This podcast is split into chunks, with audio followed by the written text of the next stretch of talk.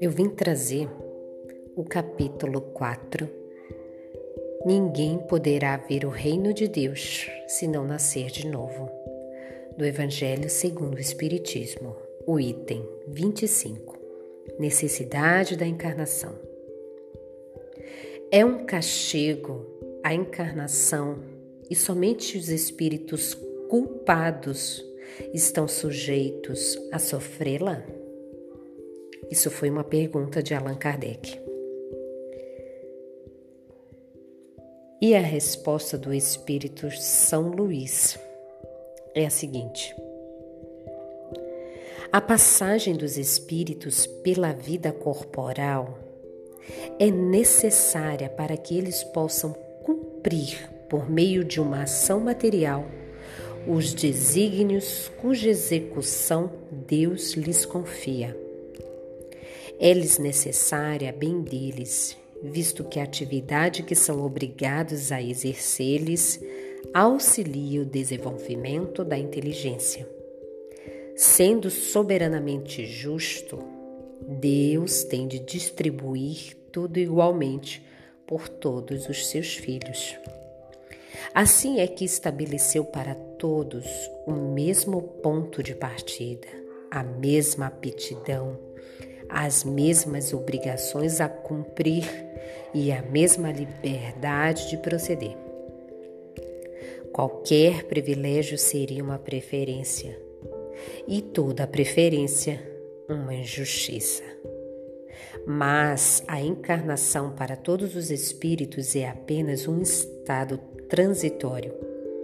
É uma tarefa que Deus lhes impõe. Quando iniciam a vida, como primeira experiência do uso que farão do livre-arbítrio. Os que desempenham com zelo essa tarefa transpõem rapidamente e menos penosamente os primeiros graus da iniciação e mais cedo gozam do fruto de seus labores. Os que, ao contrário, usam mal a liberdade que Deus lhes concede, retardam a sua marcha, e tal seja a obstinação que demonstrem, podem prolongar indefinidamente a necessidade da reencarnação, e é quando se torna um castigo.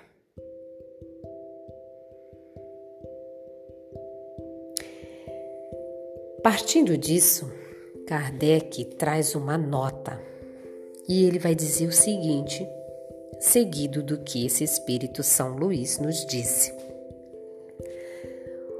Uma comparação vulgar fará se compreenda melhor esta diferença.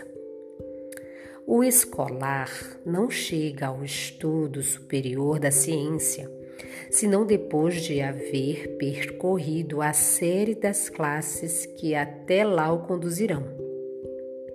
Essas classes, qualquer que seja o trabalho que exijam, são um meio de o estudante alcançar o fim, e não um castigo que se lhe inflige. Se ele é esforçado, abrevia o caminho, no qual então menos espinhos encontra. Outro tanto não sucede aquele a quem a negligência e a preguiça obrigam a passar duplamente por certas classes. Não é o trabalho da classe que constitui a punição.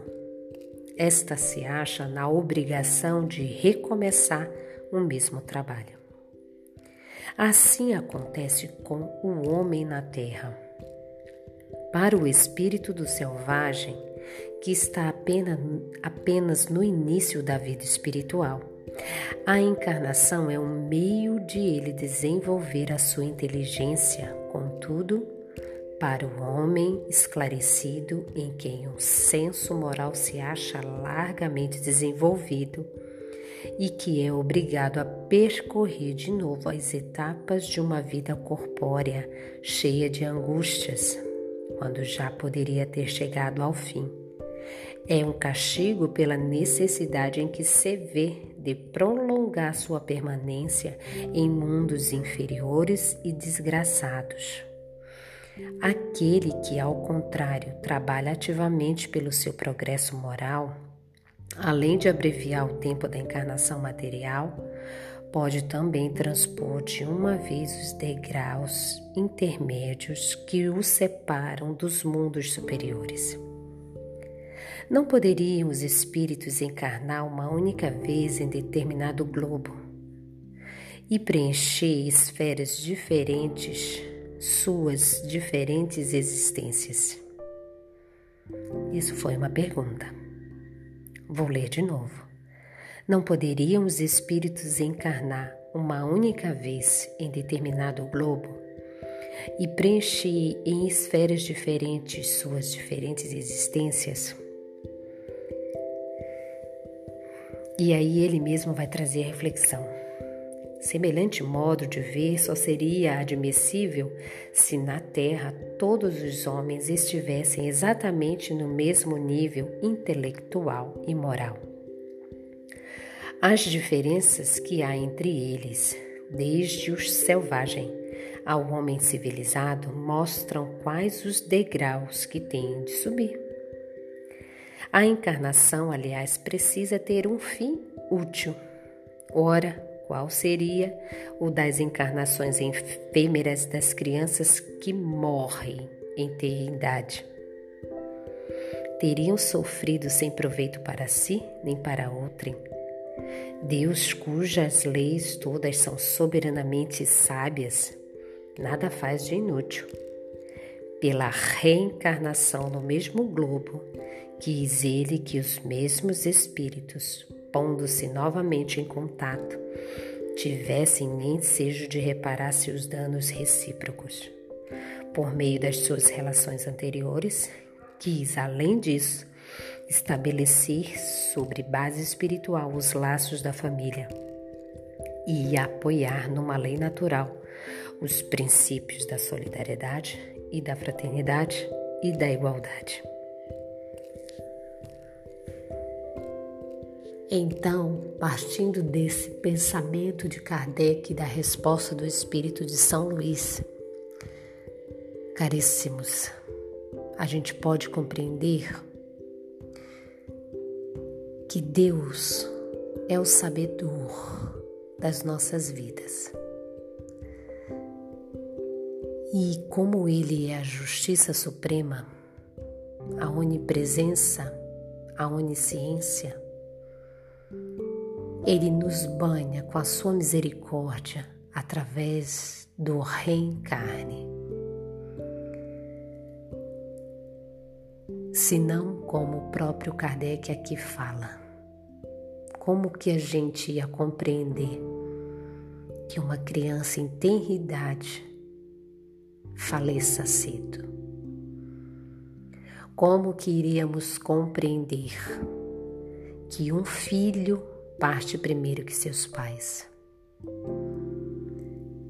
As aflições da nossa existência existem respostas que nossos espíritos conseguem entender através da mensagem de espíritos superiores pela codificação de Allan Kardec.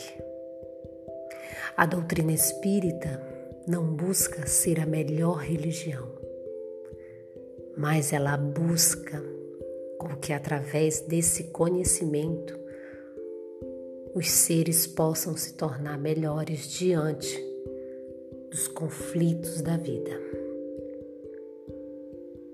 Uma boa reflexão. Fiquem em paz.